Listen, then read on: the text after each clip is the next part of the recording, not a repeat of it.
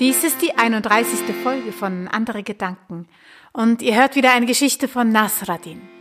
Die fünfte Geschichte. Es werden noch mehr werden, das kann ich euch verraten.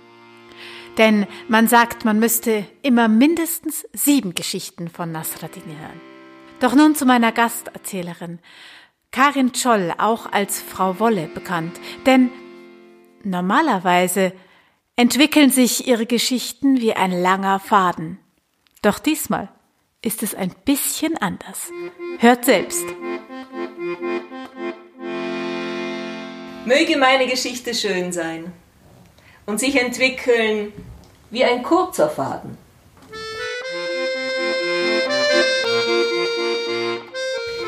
Ihr alle kennt wahrscheinlich Nasreddin.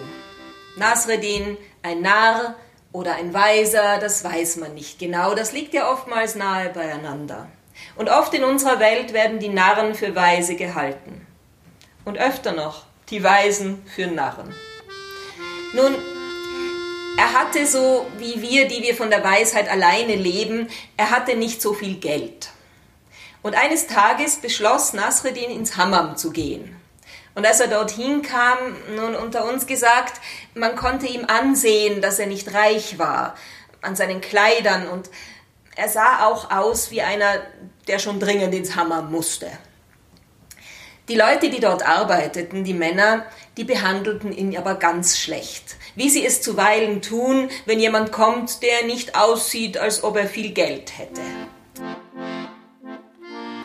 Ja, sie gaben ihm Handtücher, die waren fadenscheinig und löchrig und sogar fleckig. Und als er sie berührte, da waren sie nicht ganz trocken. Und dann, dann bekam er eine Seife, die war, kennt ihr das, wenn die Seife so alt ist, dass sie so speckig wird und nicht mehr richtig schäumt? Bei der Massage, da gab es drei, viermal hin und her mit der Seife und drei, viermal mit der Bürste und dann wurde er fortgeschickt. Das Wasser im Bad war zu heiß, das Wasser des Tees war zu kalt. Also kurzum, er erhielt die schlechteste Behandlung, die man nur erhalten kann in einem Bad, in einem Hammam. Aber als er ging, da ließ er ein Trinkgeld zurück. Ein Trinkgeld, wie es die Leute dort noch nie gesehen hatte. Ein Trinkgeld, das man auf alle aufteilen konnte zweimal. Und sie freuten sich, selbstverständlich. Nasreddin aber, der kam eine Woche später wieder ins Hammam. Und diesmal, weil sie sich an ihn und vor allem an sein Trinkgeld erinnern konnten, diesmal wurde er nach Strich und Faden verwöhnt.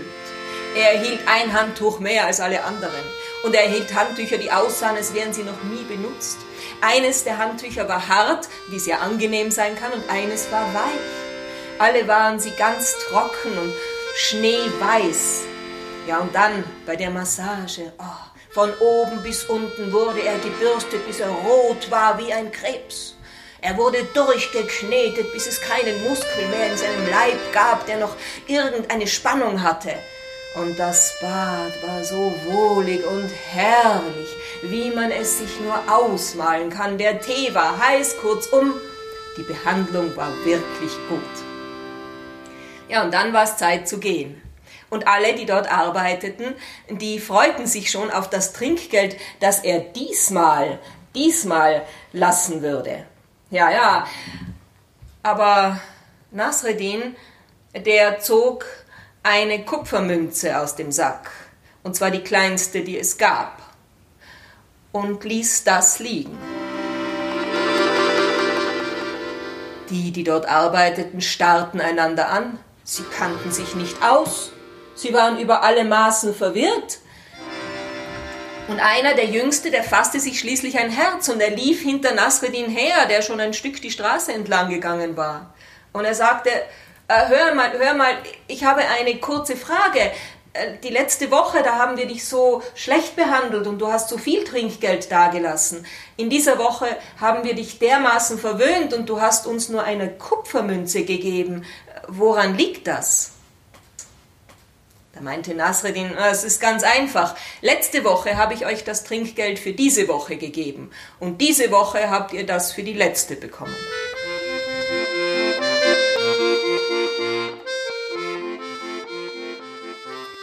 Das war die 31. Geschichte von Andere Gedanken. Bleibt mir mein kleiner Satz, den ich seit ein paar Folgen jedes Mal abspiele. Es gibt eine Spendenbox für diesen Podcast und alle Erzähler und Erzählerinnen freuen sich, wenn es darin klingelt. Andere Gedanken macht übers Wochenende eine kurze Pause. Wir hören uns spätestens wieder am Dienstag um 10.